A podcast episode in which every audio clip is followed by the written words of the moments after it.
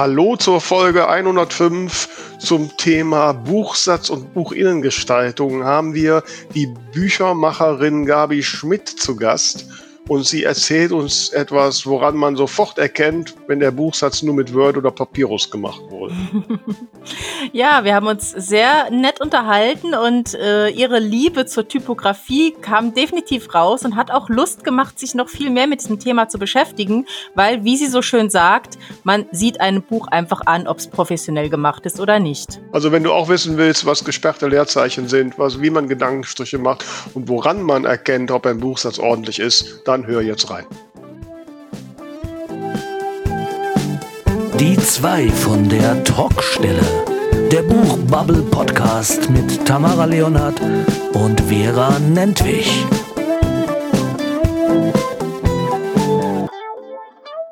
Ja, da sind wir schon wieder. Die Wochen, die fliegen ja dahin. Ich dachte, wir hätten gerade erst geredet. Folge 105 und ich sag mal wieder Hallo Vera. Hallo Tamara ja, irgendwie der erste Monat des Jahres ist schon wieder um, ne? Mhm. Und äh, ja, ich warte jetzt jeden Tag auf den Frühling, wo das Wetter gerade nicht so aussieht. Ähm, Dauert noch ein bisschen, aber kommt. Ja, ich habe doch eine neue Markise auf meinem Balkon. Oh, ach so. Die möchte ich jetzt endlich mal nutzen. Ne? Also du hättest gerne, dass die Sonne kommt, damit du sie wieder wegsperren kannst. Habe ich so das richtig genau verstanden? so ist es. So ist es, damit ich mir dann Schatten machen kann. okay, ja, ich wollte ja nur noch mal nachfragen. ja. ja. Ach, ich habe heute, fällt mir jetzt gerade ganz spontan ein, haben wir ja nicht vorab besprochen. Ich hab, war heute im Büro und da hatte ich da nette Post und ähm, ich weiß nicht, ob ich da erzählt habe. Ähm, ich kriegte irgendwie letzte Woche, war so ein Instagram-Post, wo drin stand, dass in der Sonntag, in der Samstagsausgabe der Düsseldorfer Express äh, ein Artikel über meinen Krimi Tote Tanten Plauder nicht äh, drin ist. ist ne? Und ich wusste das gar nicht so. Ja, genau, hat's dir erzählt. Ja, und heute hatte ich dann, hat mir eine Leserin aus Düsseldorf, hat mir diesen Artikel geschickt. Oh, das ist aber lieb. Und da habe ich den jetzt erstmal gelesen und ähm, und er hat wirklich, ähm, weil in dem, in dem Krimi ja ein, ein, äh, ein Kriminalfall äh, aufgegriffen wird, der ja 2013 in Düsseldorf wirklich passiert ist. Ach so, okay. Und, und das hat dann halt der Express Düsseldorf als Aufhänger gegeben. Und wirklich mm. tollen Artikel, sogar mit Leseprobe und so geschrieben. Ja, toll, cool. Richtig super. Mhm. Ja, schön, freut mich. Hat ja, aber gefreut. Apropos Leserpost, da müssen wir jetzt echt mal vielen, vielen, vielen Dank sagen. Wir wurden ja äh, überschüttet mit liebevollen Nachrichten. An der Stelle allen, äh, die uns geschrieben haben letzte Woche, bitte verzeiht, dass ihr noch keine persönliche Antwort bekommen habt. Ähm, also bei mir geht's gerade drunter und drüber, was übrigens auch der Grund ist. Ich weiß nicht, wie ich mich gerade anhöre, aber ich bin nicht an meiner normalen Aufzeichnungsstelle, sondern quasi äh, ich, ich mache heute Podcast to go. Also falls der Ton bei mir heute ein bisschen suboptimal ist, verzeiht bitte. Ich bin äh, unterwegs. Ähm, aber ja, wir haben ganz viele liebe Briefe bekommen als Reaktion auf unseren ersten Newsletter, auf das Buch Bubble Bulletin. Und so viele liebe Nachrichten und, und äh, ja, auch richtig ausführlich geschrieben. Also wir haben uns wahnsinnig gefreut. Ich hatte noch gar nicht realisiert, dass Vera auf den Sendenknopf gedrückt hat, anscheinend abends, äh, als ich schon im Bett war oder wie auch immer. Ich bin morgens aufgestanden. Das erste, was ich sah, war schon eine Leserinnenpost und also vielen, vielen Dank. Wir haben uns echt gefreut. Ja, und äh, ich noch mehr haben wir uns aber gefreut, dass wirklich, also eigentlich haben wir nur positives Feedback bekommen. Und äh, Unsere Abonnentenzahl darf. unsere Abonnentenzahl hat sich auch schon verdoppelt, zugegeben auf geringem Niveau, aber hat sich verdoppelt. Das ist schon gigantisch. Wir mhm. sind echt begeistert. Und wenn du jetzt da draußen noch nie von unserem Buchbubble Bulletin gehört hast äh, und ihn nicht abonniert hast, dann hol das auf jeden Fall nach und äh, damit du den genau, nächsten wir packen, dann Wir packen die erste verpasst. Ausgabe nochmal in die Show Notes mit dem Link und allem drum und dran. Also ist ja so, ich habe das ja, ne, ich kenne mich ja aus, das ja so eingerichtet, wie jemand, der jetzt abonniert, kriegt automatisch am nächsten Tag die erste Ausgabe geschickt. Ah, das ist Aha, fantastisch. Automation angelegt, ja. Uh. ja, also ihr Lieben, ihr wisst, wie ihr uns eine Freude machen könnt. Mhm. Ja, aber Freude, ich meine, unser Schreibtipp Freitag ist doch auch ein Quell ewiger Freude, auch wenn das Thema letzte Woche jetzt durchaus äh, kontrovers und nicht so einfach war. Ne? Ja, ja. Das war es tatsächlich. Ähm, mir ging dazu auch noch was durch den Kopf. Also wer letzte Woche die Folge verpasst hat, es ging um Verantwortung beim Schreiben, was die Themen angeht, die man so streift. Und da gab's auf Social Media einen Kommentar, ähm, wo so ein bisschen die Frage gestellt wurde, wie sehr muss man auf alles Rücksicht nehmen?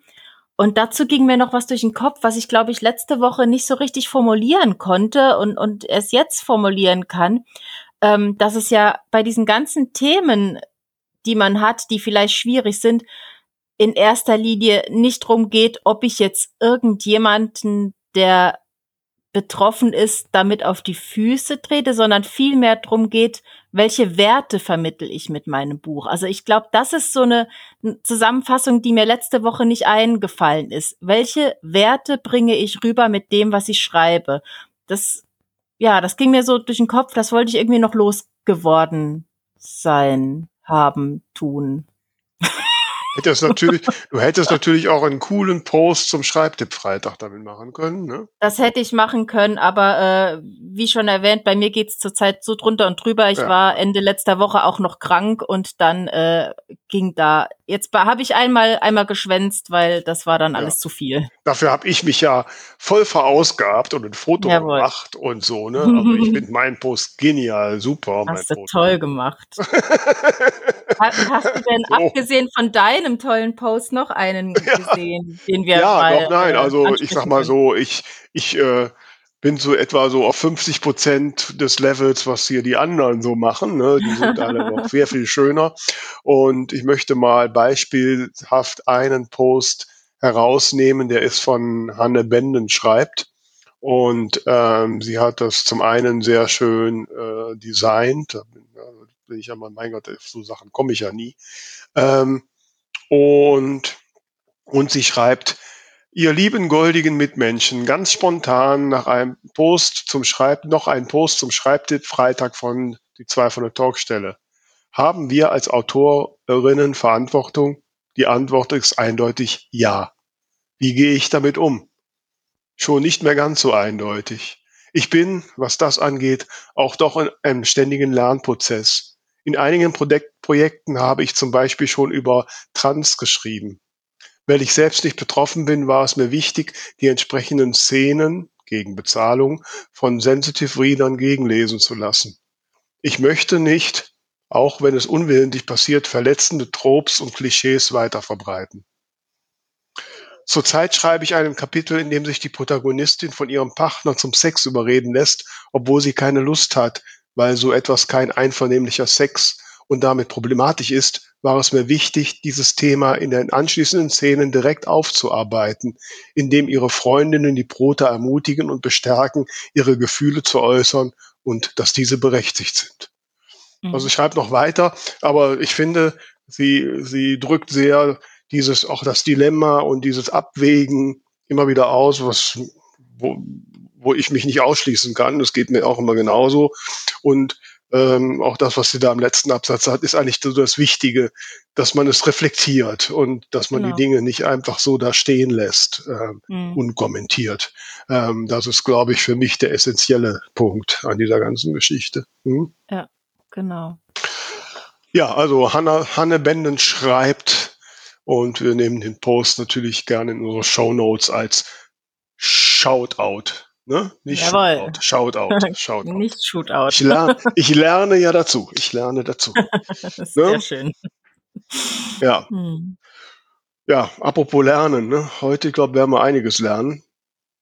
Weil, ja, äh, wobei ich ich habe ja ich habe ja gelernt, äh, dass ich äh, also ich weiß nicht, ob ich überhaupt noch was lernen muss, weil wir, mir wurde mitgeteilt, ich bin ein kluger Kopf. ja, das überrascht mich jetzt nicht. mich erreichte Aber nämlich. Kopf braucht äh, ja auch Füllung, oder?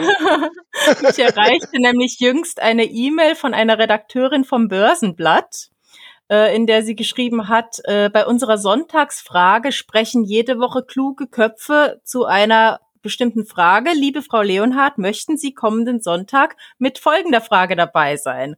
Da habe ich natürlich erstmal einen Screenshot gemacht und diesen klugen Kopf unterstrichen und das meinem Mann geschickt, damit das auch mal geklärt ist. Also ihr Lieben, wenn ihr jetzt am Sonntag mal auf börsenblatt.net äh, geht, dann könnt ihr gucken, ob mir was Kluges zu der Frage, zu der aktuellen Sonntagsfrage dort eingefallen ist. Aber du verrätst jetzt nicht, was die Sonntagsfrage ist, ne? Okay. Nö. Ähm, ich hoffe mal, das ist nicht hinter der Bezahlschranke nachher, ne? Sonst muss es das ich nächste glaube Woche nicht. verraten. Nee, ich glaube, die Sonntagsfrage ist immer öffentlich. Mhm.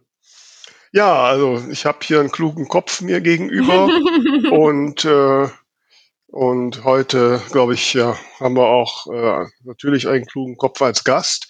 Wenn wir gehen zu einem Thema ab, was ich zugegebenermaßen bisher ein bisschen stiefmütterlich behandelt habe. Mhm. Ne, es geht um den Buchsatz und die Buchinnengestaltung.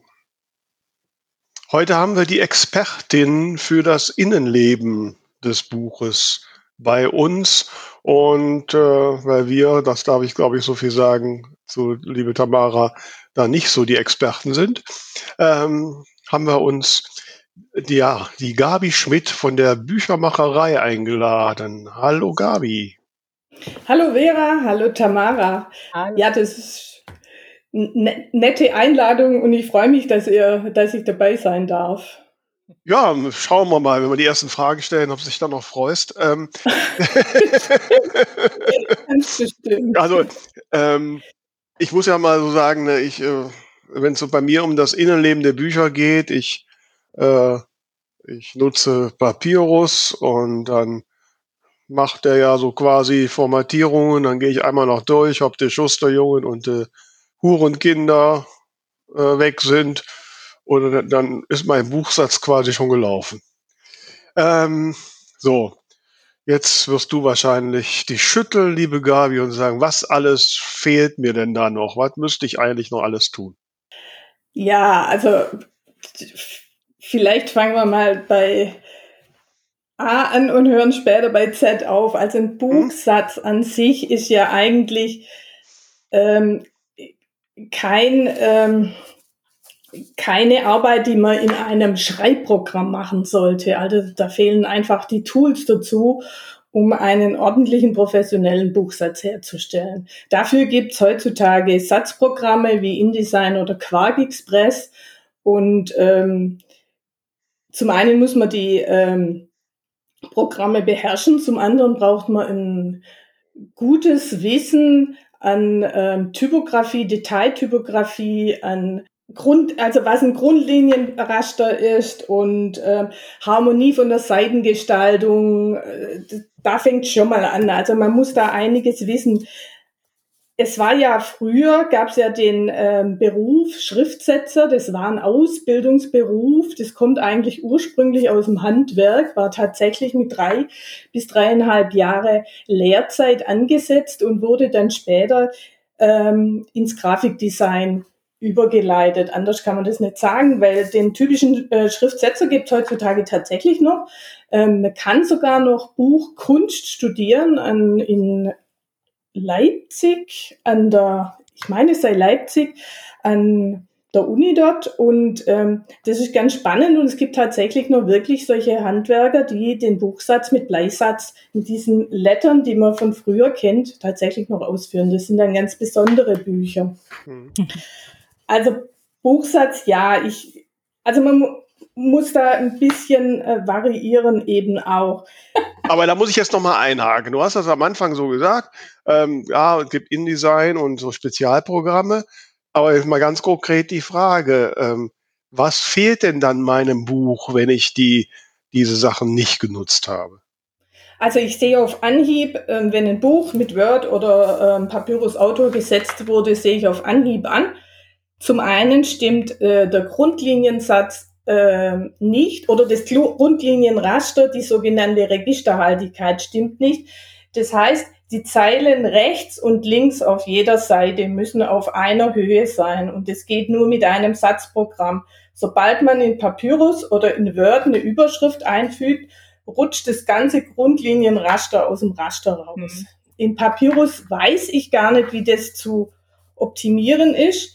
Ähm, in Word kann man das mit Tipps und Tricks, da muss man sich aber wirklich super gut in Word auskennen. Dann kann man ein sogenanntes Grundlinienraster auch da einblenden und kann das dann mit Abstand vor und nach ein. Da muss ich jetzt mal, pass mal auf, ich habe ja jetzt hier, ne, ist ja nicht so, haha, ich habe ja meine Bücher hier. so, das heißt, du sagst, ja, hast recht, die Linien sind nicht auf gleicher Höhe. Ja, also okay. sagen hm? wir mal so im Digitaldruck, es verschiebt sich immer, Mikromillimeter hm. verschiebt sich immer. Es wird nicht auf einer Höhe sein, aber Papyrus hm. und Word, das sieht man sofort.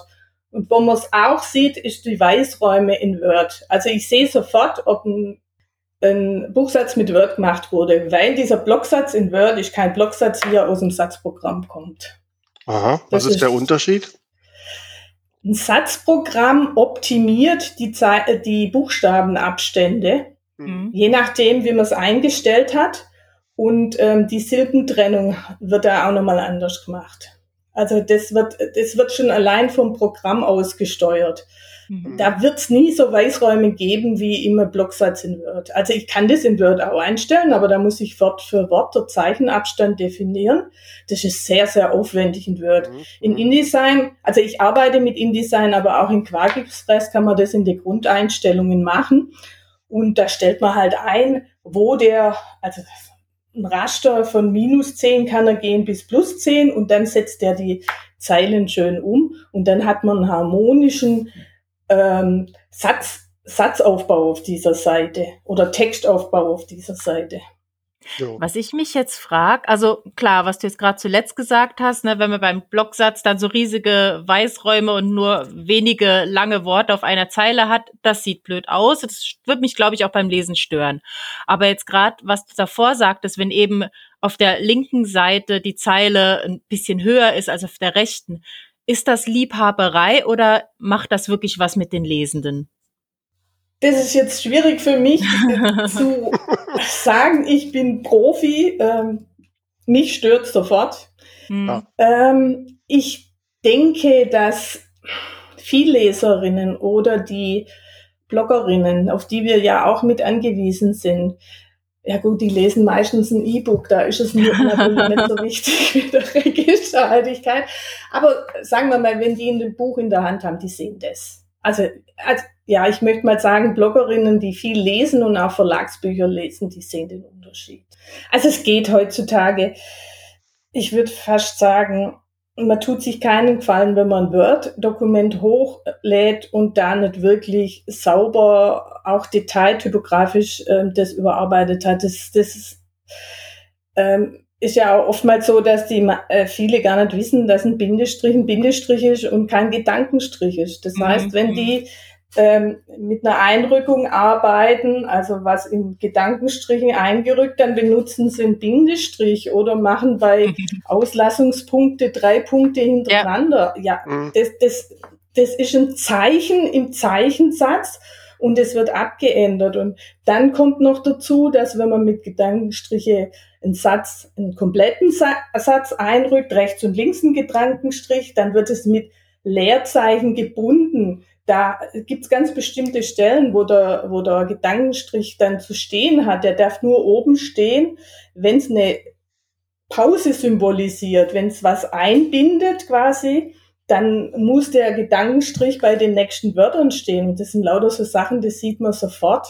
Also da gibt's noch ganz, ganz viel zu beachten, was, was an, also auch ein, ein Schrägstrich, wenn es jetzt im Sachbuch, also wir haben auch viele Sach, Buch ähm, zunehmend Freiberufler und Selbstständige, die ihre Erfahrungen oder ihr Wissen in Sachbüchern äh, rausgeben wollen.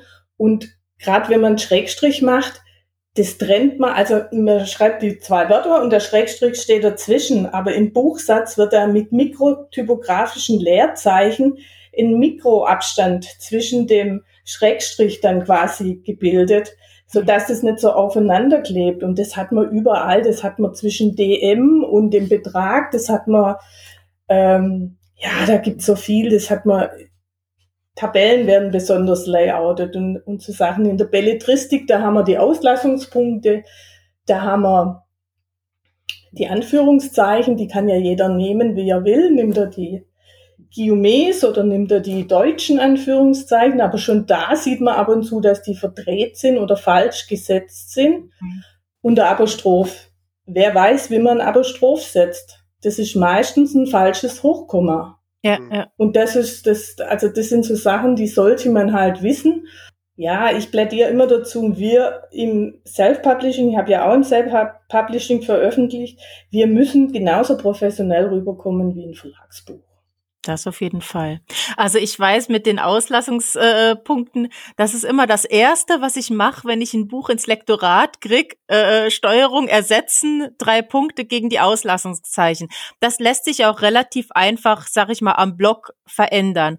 Aber jetzt gerade so mit so äh, gesperrten Leerzeichen oder sowas, wenn das der Autor oder die Autorin nicht macht, gehst du da wirklich alle Zeichen dann durch oder wie wie funktioniert das? Also du kannst ja nicht das Buch komplett lesen oder? Nein. Wie, wie, nein, nein, wie läuft so ein Auftrag bei dir ab? Also es ist so, die Autoren kriegen von mir zum einen eine Checkliste, was zu beachten ist, ähm, mhm. wie das Manuskript eben vorbereitet sein sollte, im besten Fall. Ja. Und ähm, da steht schon einiges drin, also ähm, keine, keine 10.000 Leerzeichen, um eine Einrückung zu machen, sondern mit Tabulatoren zu arbeiten oder eben im Idealfall oben mit der Einrückung, also diesem Einzug oben arbeiten, mit diesem Dreieck oben im Lineal. Das steht alles schon drin. Aber in der Tat, ähm, ich gucke tatsächlich alle Bindestriche und alle Gedankenstriche durch. Da habe ich schon eine Routine programmiert, der guckt die einfach durch ich muss es auch über Suchen ersetzen machen, weil ich muss entscheiden, ist es ein Gedankenstrich, der quasi die Einrückung eröffnet oder die Einrückung schließt und dementsprechend steht ja jeweils das Leerzeichen rechts oder äh, das feste Leerzeichen rechts und links. Also das bindet ja entweder ans letzte Wort oder ans erste Wort. Aber die Mühe macht man sich im Buchsatz tatsächlich. Auch die Auslassungspunkte werden ans Wort gebunden. Auslassungspunkte an sich sind grundsätzlich noch so ein Thema. Die meisten machen das ohne Leerschritt ans Wort ran. Mhm. Aber das wird ja nur ans Wort ran gemacht, wenn das Wort nicht ausgeschrieben wird. Ansonsten kommt ein Leerzeichen und nur der Satz bricht ab. Ja. Also es sind so Sachen, ich gucke das tatsächlich komplett durch. Ich lese den Text nicht im, im seltensten, seltensten Fall natürlich, wenn ich einen kreativen Buchsatz mache, wo auch Grafiken drin sind, wo ich die WhatsApps als WhatsApp gestalte und nicht bloß als Einrückung und Kursiv oder sonst irgendwas, da muss ich schon mehr in den Text reingehen. Das ist wie, wie lang, wie viel Aufwand ist das so, so ein durchschnittliches Buch, sagen wir mal 300 Seiten da zu bearbeiten? Also nur ein reiner Belletristiktext ohne Kreativgestaltung, zehn Stunden.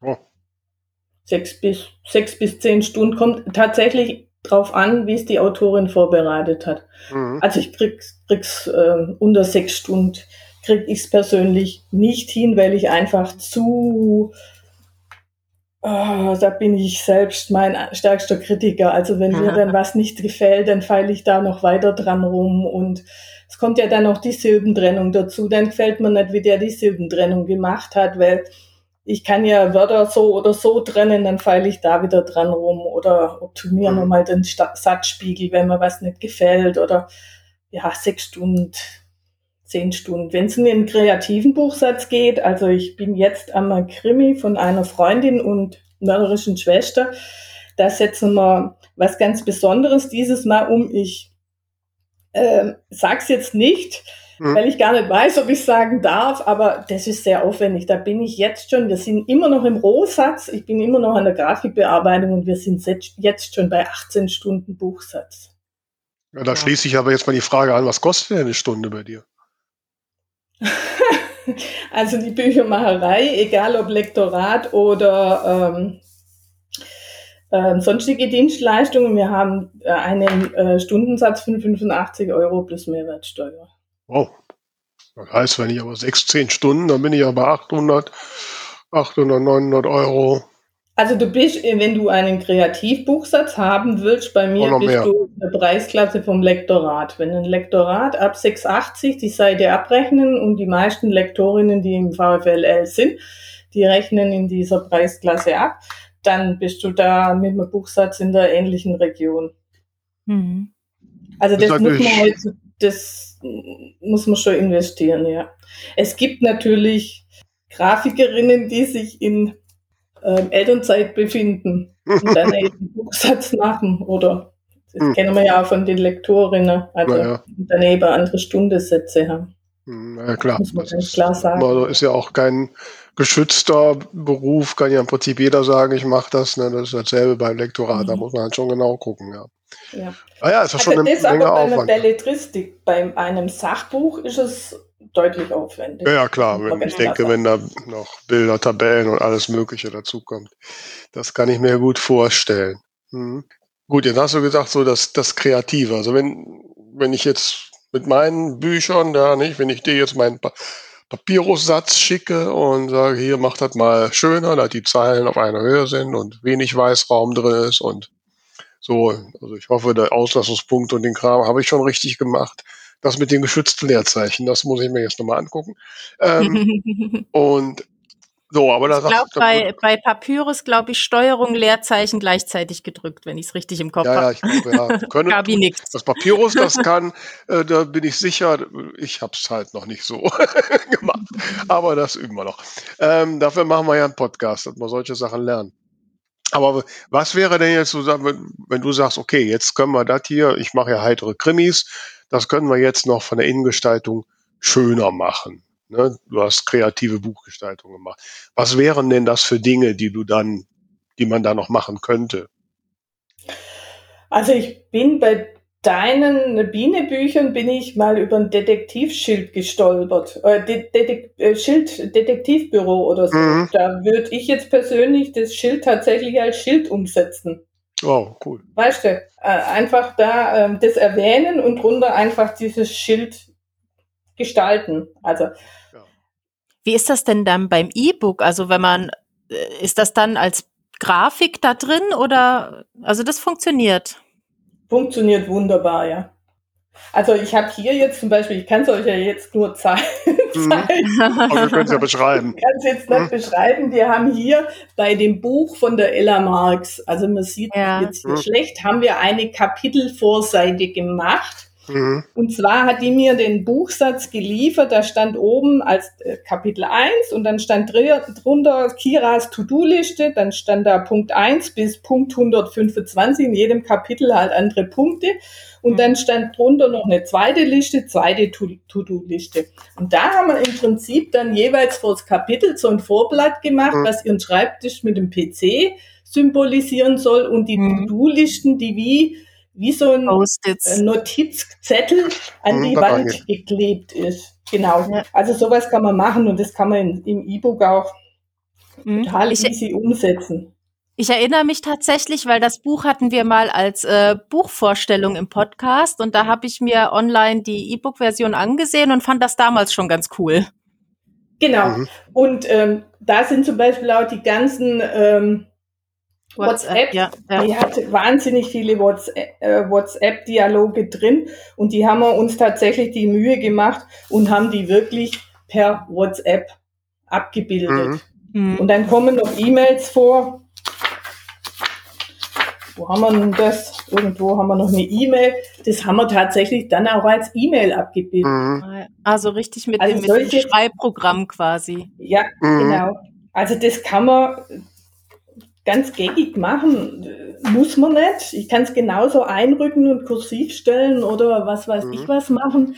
Ich freue mich immer an meiner Arbeit und möchte für den Autor immer das Beste aus diesem Buch rausholen. Und der ist mit so viel Herzblut da drin. Der hat so viel Lebenszeit auch investiert, um diese Geschichte, um dieses Buch zu schreiben.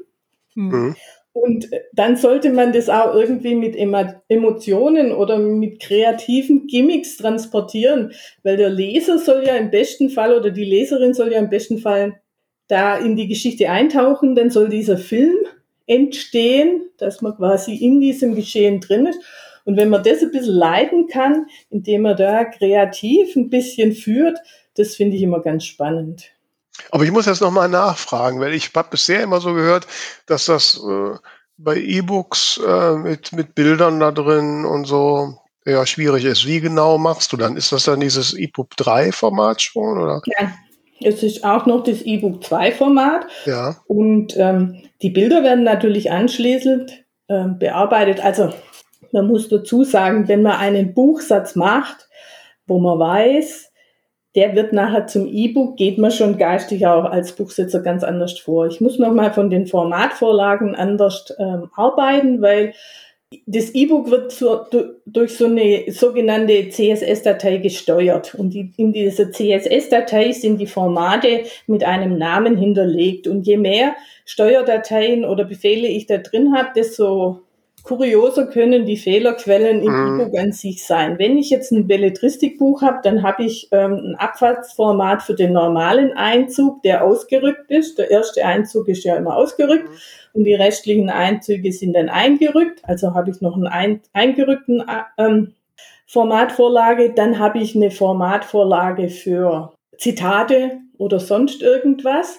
Das baut man dann so auf und ich habe dann sogar noch Zeichen ähm, Zeichenformate für Großschreibung, weil das wissen auch die meisten nicht. Wenn man ein Wort groß schreibt, dann macht man das bitte nicht mit der Feststelltaste, sondern klickt das Wort an und nimmt diese Option in Word oder Papyrus oder InDesign und stellt auf Großbuchstaben um. Das mhm. gibt's überall in jedem Programm.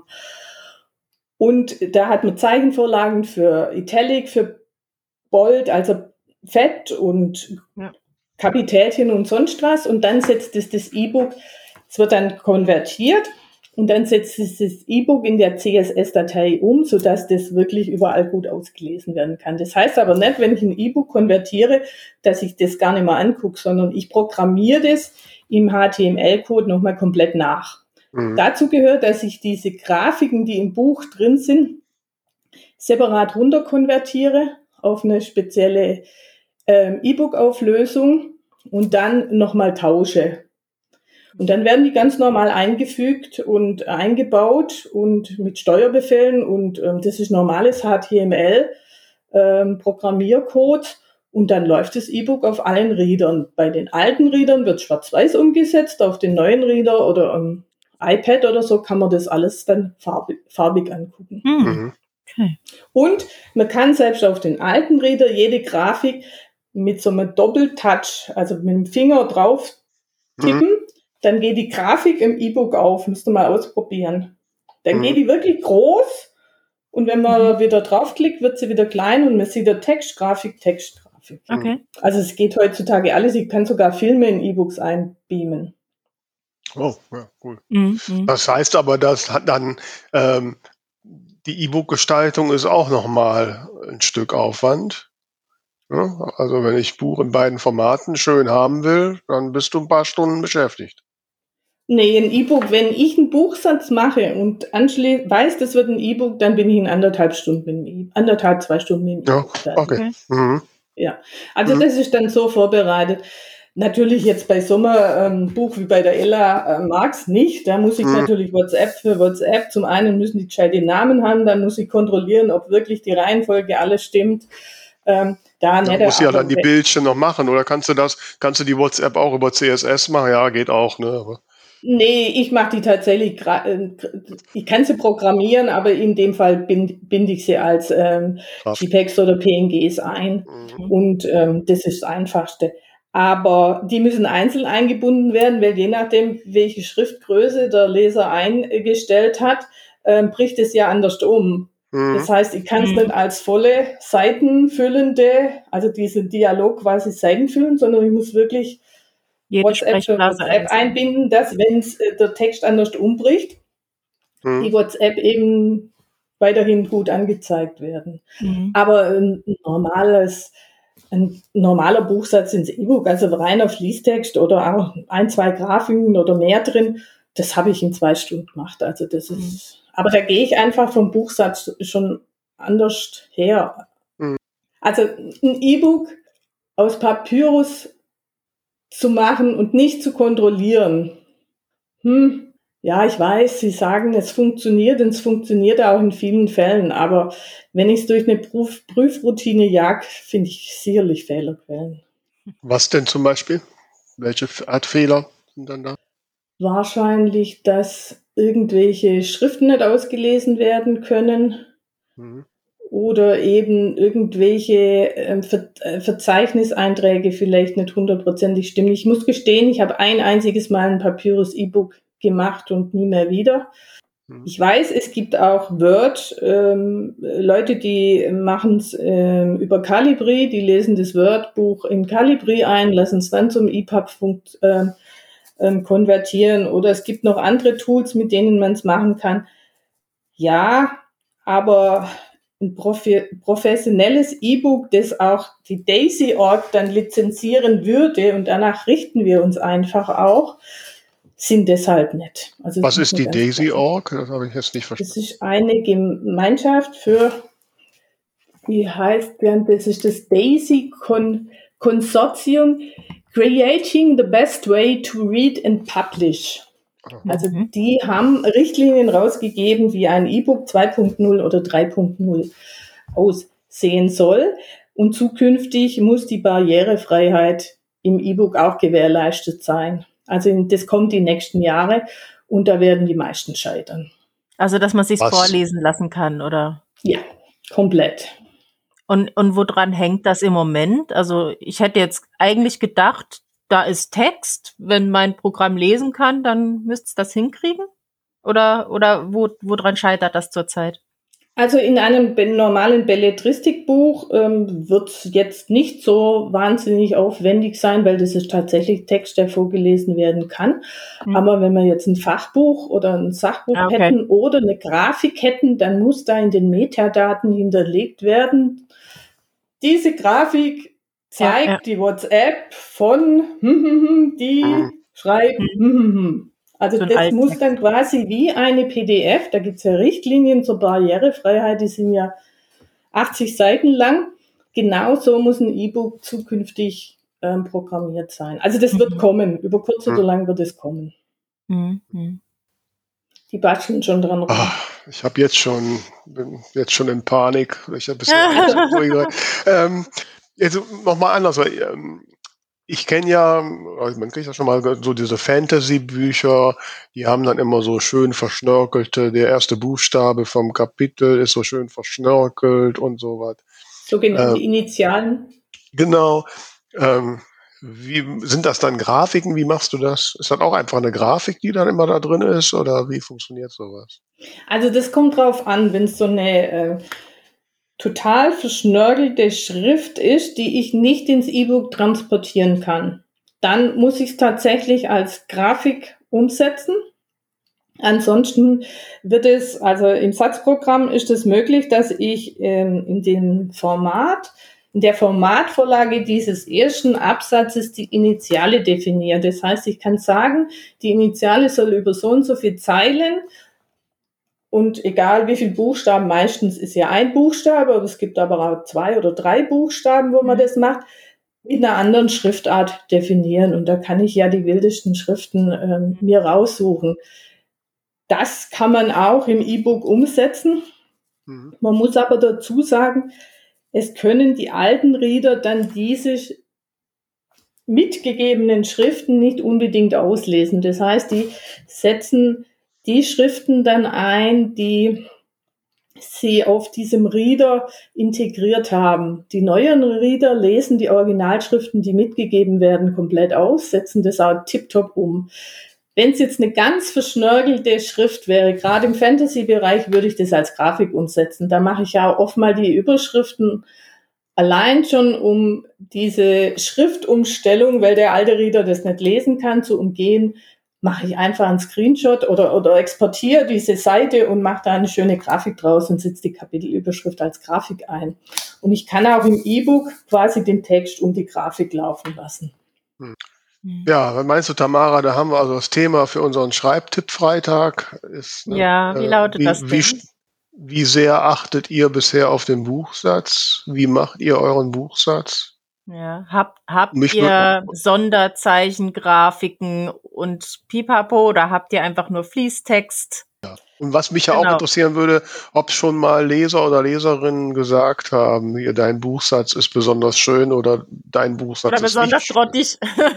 genau. Für alle, die äh, jetzt zum ersten Mal vielleicht gerade reinhören oder seit längerer Zeit wieder zum ersten Mal und vielleicht auch für Gabi zum Verständnis, wir haben jetzt immer freitags den Schreibtipp-Freitag. Da können unsere Hörer und Hörerinnen unter dem Hashtag Schreibtipp-Freitag unsere jeweilige Frage beantworten in einem eigenen Post und sich so ein bisschen zu unserem Thema austauschen. Das heißt, jetzt diesen Freitag mal äh, übers Thema posten. Wie macht ihr euren Buchsatz? Wie sehr achtet ihr drauf? Habt ihr Sonderzeichen? Macht ihr einfach nur Fließtext? Und was fällt euch sonst noch so zu diesem Thema ein? Wir sind sehr gespannt und werden in der mhm. nächsten Folge dann auch nochmal auf ein oder zwei Highlight-Posts eingehen. Also ich überlege die ganze Zeit, ich meine, ich mache jetzt schon seit zehn Jahren Bücher und irgendwie seit acht oder neun Jahren mit Papyrus, ne, nach dem vorhin von mir geschilderten Verfahren. Also bei mir dauert der, der Buchsatz im Regelfalle so drei Stunden an einem Sonntag. Ui. ja, ich habe ich hab so für meine, ich habe ja immer dieselben Buchformate, da habe ich mir mal eine Vorlage für Papyrus gebastelt und dann äh, sage ich Papyrus hier, hier ist der Text, bitte in diese Vorlage umsetzen. Da sind ja die Schriftarten und alles ist ja da drin und die Kapitel und wie ich das alles haben will. Dann muss ich noch die vorderen Seiten, Impressum und so weiter anpassen. Und dann blätter ich einmal durch nach besagten Schusterjungen und Hurenkindern. Und dann bin ich durch. So, Aber wenn jetzt, jetzt wahrscheinlich nicht mehr. Oder zumindest habe ich jetzt ein schlechtes Gewissen. Aber wenn wir gerade von Schriftarten sprechen, da würde ich gern mal nachfragen. Also äh, ich nehme mal stark an, die Regel äh, Serifenschrift für Print ist immer noch aktuell. Auf was sollte man sonst so achten, wenn man eine Schrift wählt? Ja, ähm, Serifenschriften in der Tat. Ähm, es gibt die gängigen ähm, Schriften eben für Belletristik verschiedener Genres. Ähm, Standard ist immer noch Garamond oder eine Goodie oder, oder was es da eben alles gibt. Was halt No-Go ist, ist eine Times New Roman. Also das geht einfach gar nicht im Buchsatz. Da sträuben sich sämtlichen Buchsetzern die Haare. Weil? Ähm, ja, weil das eine reine Sch Schrift, also Schrift für einen Schriftverkehr ist. Textwechsel. Mhm. Ähm, also ähm, ja, das ist keine Belletristik-Schrift. Dafür gibt's wirklich schöne Schriften, die auch schon seit zig Jahren ähm, wirklich äh, benutzt werden. Aber da kommen wir fürs nächste Thema, wo auch viele nicht wissen, das ist gar nicht so einfach. Eine Schrift ähm, muss eine Lizenz haben und zwar fürs Print und fürs E-Book. Mhm. Und wenn ich mir eine Schrift raussuche, heißt es das nicht, dass die fürs E-Book lizenziert ist. Also mhm. da muss man auch nochmal recherchieren, ist diese Schrift überhaupt fürs E-Book zulässig? Und wenn ja, was beim E-Book oftmals so ist, ist sie nur für ein E-Book zulässig. Das heißt, ich muss pro E-Book eine Lizenz erwerben. Egal, ob das eine Serie ist, Reihe ist oder sonst was ist. Ich muss für jedes E-Book wieder eine neue Lizenz erwerben. Das sind auch so Sachen, wo man nicht weiß. Da suchen sie sich die schönsten Schriften aus Google Force oder sonst was raus und die sind nicht frei für E-Books. Mhm. Also da kann man nämlich auch in Lizenzprobleme reinlaufen. Aber wenn ich jetzt nochmal, nicht dass jetzt hier wie die Leute verunsichern, wenn ich jetzt zum Beispiel eine Schrift nehme, die ich jetzt mit Papyrus bekommen habe, dann die kann ich benutzen. Das weiß ich jetzt nicht. Da müssen wir jetzt tatsächlich nach der Schrift gucken mhm. und ähm, die Lizenz äh, Lizenzmodelle ähm, sich anschauen. Also ich nehme jetzt an, wenn man eine Garamo nimmt, das ist ähm, in der Regel eine Adobe Garamo, die ist frei. Also mhm. die wird Papyrus auch entsprechend implementiert haben. Aber da lege ich jetzt meine Hand nicht ins Feuer, weil ich, nach, äh, weil ich die Lizenzmodelle von Papyrus zu den Schriften einfach nicht kenne. Aber das wissen einfach die wenigsten. Ja. Jetzt würde ich aber mal nachgucken. den Herr Rams mal fragen, ob mhm. die Lizenzen dann frei genau. sind fürs E-Book und für, für Print. Also ich gehe jetzt davon aus, wenn ich eben eine Adobe-Schrift runterlade, dann ähm, habe ich die Lizenz für Print und E-Book. Mhm. Aber da muss ich eben, die muss ich kaufen oder eben in, in Lizenz, äh, bei Lizenzschriftenherstellern äh, eben lizenzieren lassen. Da ist man immer auf der Hand.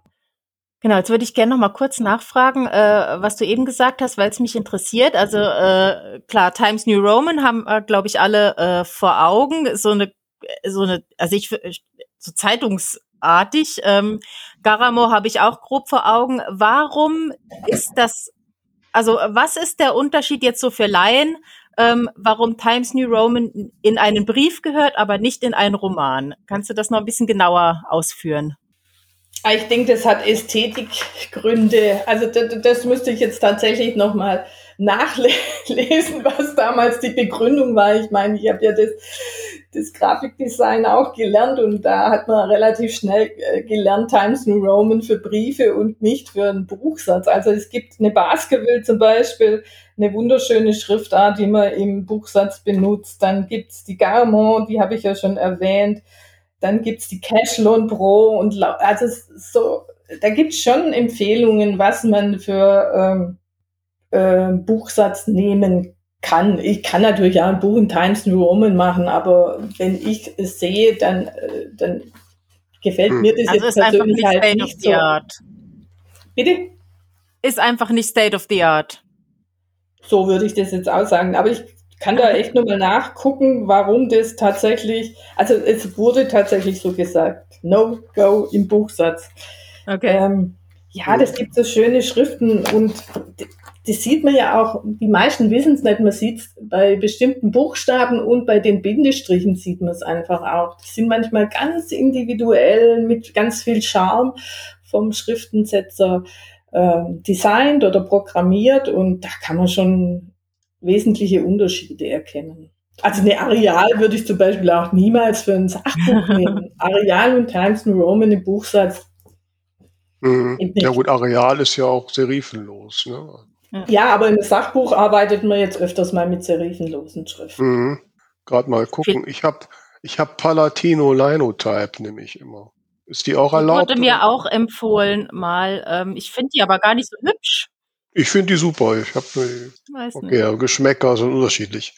Was sagst du, Gabi? Darf ich die benutzen oder ist das auch blöd? Nein, die wird häufig benutzt. Also die wird häufig benutzt. Vor allem ist das eine der gängigsten E-Book-Schriften. Also da bin ich auf jeden Fall auf der Habenseite. Ach, Gott sei Dank. Ich kriege gerade schon ein bisschen Panik. Nein, also das war, es gibt so, für die früheren Reader gibt es einfach so Empfehlungen, welche Schriften man grundsätzlich nehmen soll. Und da war eben tatsächlich auch die Areal und die Times New Roman drin und unter anderem die Palatino. Also die, die, die wird oft auf, ausgewählt. Also wenn ich einem ja. Autor oder einer Autorin ähm, Schriftmuster schicke, ist die Palatino oft dabei. Weil ich die eigentlich auch als sehr ästhetisch und sehr ähm, lesefreundlich. Es geht ja auch um die Lesefreundlichkeit ähm, empfinde. Da hat natürlich jeder seine, seine Eigenheiten. Ich habe jetzt unlängst ähm, für eine Autorin ein Buch gemacht. Das ganze Buch ist in Italic. Ah. Die wollte partout diese Hauptschriftart Italic, also schräg gestellt. Klingt da hast du dich als Fachfrau da nicht geweigert? Doch, ich habe es versucht. Auch für Geld. Ja, für Geld machst du das. Ich habe versucht zu argumentieren und ja, der Kunde ist König, wenn der Kunde oder die Kundin das möchte. Ich finde es einfach. Das würde ich auch, sofort wieder zuklappen. Ich finde es auch schwierig zum Lesen, muss ich Ja, gestehen. deswegen. Ich könnte kein Buch komplett in, in, in Kursivschrift mhm. lesen. Das ist. Ja, wobei ich habe das letztens, ich habe letztens mal, welches war das? Habe ich so ein Ver Verlagsbuch gelesen, das so war. Und da waren dann die Sachen, die man normalerweise kursiv setzt, die waren dann halt im Gegensatz dann richtig gesetzt. Ja, so ist ja in Zitaten. Wenn man ein Zitat kursiv setzt und in diesem Zitat eine Auszeichnung mhm. drin ist, dann wird die quasi wieder invertiert, also nicht mhm. kursiv gestellt. Also so ist das eigentlich. Also es gibt ja auch Verlagsbücher, die ohne Satzzeichen arbeiten. Es gibt ja alles heutzutage. Ja. Das ist ja das Schöne. Man kann im Prinzip heutzutage alles machen, man muss nur dahinter stehen. Also du kannst auch Google Times New Roman machen, aber du musst dahinter stehen. Oder Comic Sans. Okay, jetzt, jetzt machen wir aber Sag mal, alles, was wir die letzten drei, fünf, dreiviertel Stunden oh, gesagt haben, über die Wenn unsere auf, Hörerinnen und Hörer jetzt Gabis Gesicht sehen können. Herrlich. ja, das ist so die typische Kindergeburtstagseinladung. Ja, ich weiß. Ich weiß. Schrift. Ich möchte auch klargestellt haben, das war ein Witz. ja, ja, es ist so Hammer, ist auch aufgefasst. Also nein, ich muss sagen, das von mir kriegen sie in der Regel, es kommt auch darauf an, wie ich drauf bin an dem Tag, so fünf bis zehn Schriftproben. Also ähm, so, es sind immer die gängigsten dabei. Mhm. Und dann noch, ich bin oftmals ganz mutig und suche mir in Adobe neue Schriften raus. Also man kann auch neue Wege gehen und stellt die zur Wahl und ab und zu werden die tatsächlich genommen, weil die Schriftendesigner, die sind genauso kreativ wie mhm wir Autoren. Da gibt's wunderschöne neue Schriften, die man mal ausprobieren kann. Und da man das Aber heutzutage alles ins E-Book mit übertragen kann, beziehungsweise mit ausgeben kann, wird es auf dem E-Book genauso dargestellt. Man muss im E-Book ganz klar sagen, die Einstellungen des Lesers, die er am E-Book eingestellt hat, die überschreiben alles, was ich im E-Book mitgebe. Jetzt, wenn ich sage, nimm die Originalschrift und äh, dann ähm, wird wieder die Schrift ähm, gezogen, die der Programmierer vom E-Book quasi mitgegeben hat. Wenn jetzt einer auf Großbuchstaben Areal eingestellt hat, dann wird dieses Buch trotz dieser importierten Schrift in Areal angezeigt. Hm. Genau, da hast du meine Frage gerade beantwortet. ah, okay. Aber Tamara, du hast dich ja nicht geoutet. Wie aufwendig ist denn dein Buchsatz bisher? Ähm, das, stopp, ich würde mal auf einen Wörterbuchsatz tippen. Nein, Papyrus. Warum sehe ich aus wie Word? Nein, Papyrus und ich bin, ich, ich würde über mich sagen, ich bin sehr, sehr pingelig. Ich habe mir da viele Videos angeguckt und mich da reingewurschtelt und äh, also ich denke schon, dass ich auch so an die acht, neun Stunden dran sitze wenn auch nicht so professionell wie du. Dieses neue Buch von dir mit dem ähm, mit den Musical Oh, du hast dich informiert. ja. Ich habe es sogar angefangen zu lesen. oh, wow. Dann musstest du abbrechen, weil es so schrecklich war. das, Nein. Ist, das ist Fishing for Compliments dabei. Nein. Du sahst gerade aus. Nein, ich gehe jetzt in Kur und da werde ich es lesen. Oh. Mhm. Also, Aber ich habe jetzt im Vorfeld tatsächlich nochmal reingeguckt. Ich habe es runtergeladen gehabt vor, vor, vor einer Weile. Ähm, ich habe jetzt nochmal angeguckt. Ähm, also ich habe im ähm, E-Book, da sieht man es ja nicht, aber ich habe jetzt einfach mal in Amazon nochmal geguckt beim Blick in Buch und da hätte ich gleich sagen können, die Weißräume deuten auf Papyrus oder Word hin. okay, okay. Also man sieht's einfach. Also ja, muss ich mir die, die Weißräume noch mal anschauen. Sieht nicht schlecht aus. Es sieht wirklich gut aus. Aber ein Profi hm? sieht's. Frag einen anderen Buchsetzer, der sieht es. Frag einen Leser, der sieht's nicht. Okay. Aber wenn ihr jetzt fragt, was ist ein professioneller Buchsatz und worauf kommt's an, dann kommt's eben auch auf die Weißräume an. Hm. Ich muss sagen, worauf ich halt immer extrem achte, was ich gar nicht haben mag, ist, dass jetzt zum Beispiel zwei, drei Zeilen untereinander eine Silbentrennung ist oder so. Da schiebe ich dann so lang hin und her, bis das weg ist. Das sind so die Punkte, wo ich unheimlich pingelig bin. Das ist tatsächlich so. Das sieht man auch oftmals und das ist sehr, sehr unschön. Und äh, da kann man im Satzprogramm das auch anders handeln, weil da stelle ich ein, wie viel ähm, Silbentrennungen maximal in einem Absatz drin sein dürfen und dann macht er das durchgängig so. Mhm. Natürlich muss ich immer wieder händisch irgendwo was ähm, umswitchen und was verändern.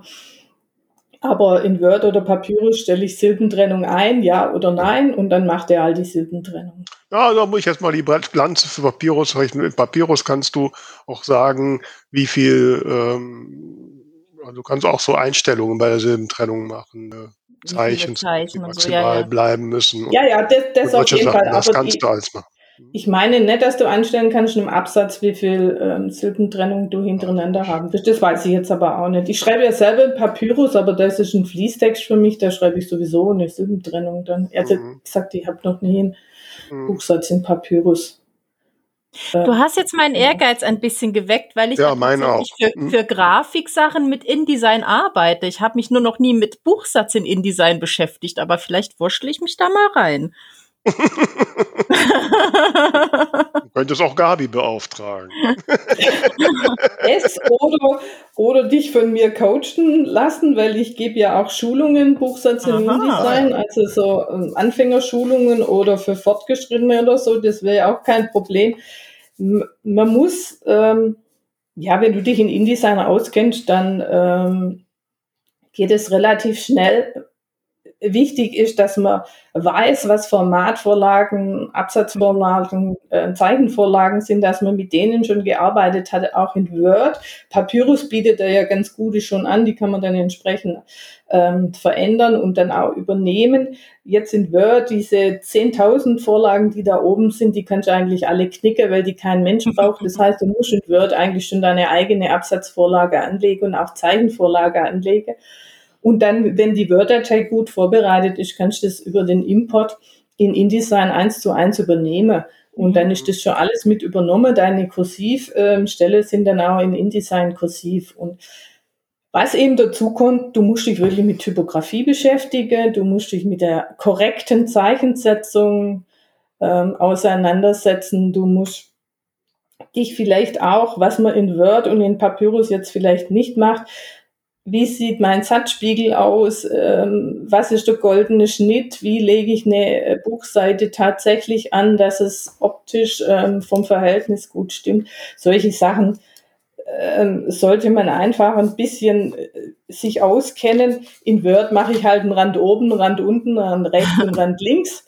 Das habe ich wahrscheinlich einmal falsch gemacht, dann war es innen zu eng oder außen zu zu knapp und dann weiß ich in Zukunft schon, ich mache es anders, aber da macht man sich keine Gedanken über einen goldenen Schnitt oder, oder, oder auf Seitenaufteilung oder, oder sonst irgendwo was. Ja, was muss ich denn dann noch anderes machen? Außer einen Rand rechts, links und oben machen.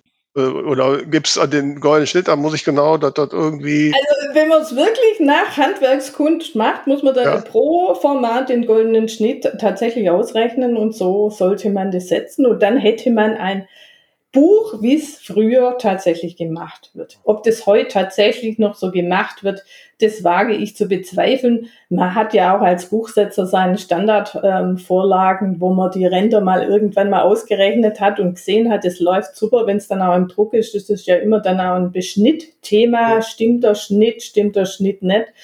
Ähm, und dann hat man seine Formate, aber gewisse Optik sollte es schon haben. Und das, das heißt einfach, der äußere Rand ist der geringste Rand, dann wird's da höher, dann wird's da noch höher und da unten wird's noch, noch höher. Das muss man einfach wissen. Mhm. Und äh, da sieht man die unterschiedlichsten Sachen, dass der Abstand oben viel höher ist wie der Abstand unten oder was auch immer. Da gibt's einfach so Sachen, das muss, muss man einfach wissen. Mhm. Hätten wir mal nie darüber angefangen, darüber zu reden. du wolltest es. Ja, ich bin's schon. Wenn es jetzt Menschen da draußen gibt, die sich auch dafür interessieren, sich von dir coachen zu lassen, wie funktioniert das und wo findet man dich? Ähm, wir haben ja zwei Homepages. Wir haben einfach einmal die büchermacherei.de mit UE, also ja. und wir haben die Büchermacherei Akademie Büchermacherei-akademie.de, da sind unsere Coachings und Seminare drin. Wir geben ja alle beide. Also die Büchermacherei besteht ja aus der Ursula Hahnenberg und meiner Wenigkeit. Wir geben ja auch Seminare für den VfLL, für die mörderischen Schwestern und alles Mögliche. Die Uschi hauptsächlich im ähm, Schreibprozess, also Plotten, die hat ja auch das Speedplotten entwickelt ähm, hat da jetzt unlängst auf der Vollversammlung von den mörderischen Schwestern ja einen, Workshop gehalten über Speedplotten. Ah, ja, genau, stimmt, habe ich so getroffen. Genau, und ähm, da, wir geben ähm, Seminare für Papyrus Autor, wir geben Seminare für ähm, Drama Queen, da komme ich wieder ins Boot. Ich bin halt die technische Seite von der Büchermacherei. Also www.büchermacherei.de oder www.büchermacherei-akademie.de, da finden wir Liebe Gabi, also wie gesagt, du hast mich sehr zum Nachdenken gebracht über Buchsatz und so. Und ich denke mal, auch den einen oder anderen unserer Hörerinnen und Hörer. Ähm, hast du noch so zum, zum Abschluss eine besondere Empfehlung, ein Ding der Woche, irgendwas, was dir in letzter Zeit untergekommen ist, was du uns mal nahebringen möchtest? Das Ding der Woche.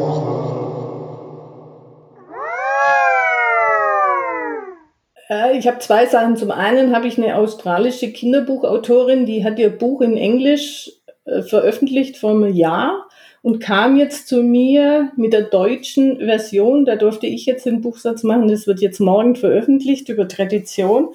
Mhm. Und wir haben das etwas anders gemacht wie dieses englische Buch. Und das Highlight war jetzt, als sie kam und gesagt hat, könntest du mir jetzt bitte auch noch das englische Buch neu setzen?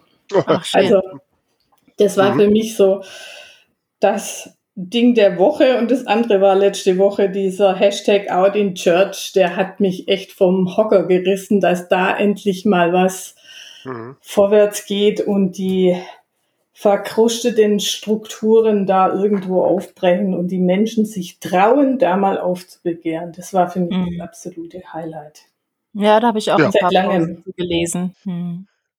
Ja, liebe Gabi, ich will jetzt nochmal in Ruhe schauen, äh, was ich da noch optimieren und verbessern kann. Und ich weiß nicht, wie es dir geht, Tamara. Ich fand es super interessant, weil mich das Thema auch total interessiert. Und äh, jetzt nochmal so ein paar neue Stichworte gefallen sind, wo ich denke, das will ich alles wissen. Wir sind gespannt, was ihr da zum unter dem Schreibtipp Freitag so von eurer Erfahrung zu berichten habt. Denkt auch dran, unseren Buchbubble Bulletin zu abonnieren. Ansonsten danken wir dir, liebe Gabi, wünschen dir noch viele schöne Gestaltungsaufgaben. Vielen Dank nochmal für die Einladung. Ich hoffe, vielleicht hat es dem einen oder anderen einen kleinen Denkanstoß gegeben, dass vielleicht nicht nur zu einer tollen Story ein tolles Cover gehört, sondern auch mit dem Buchsatz einiges noch zu reisen ist. Also insofern mhm. würde ich mich Fall. freuen, wenn ich da ein bisschen was dazu sagen konnte. Auf jeden Davon Fall. bin ich überzeugt. Danke. Dankeschön. Bis dann. Danke.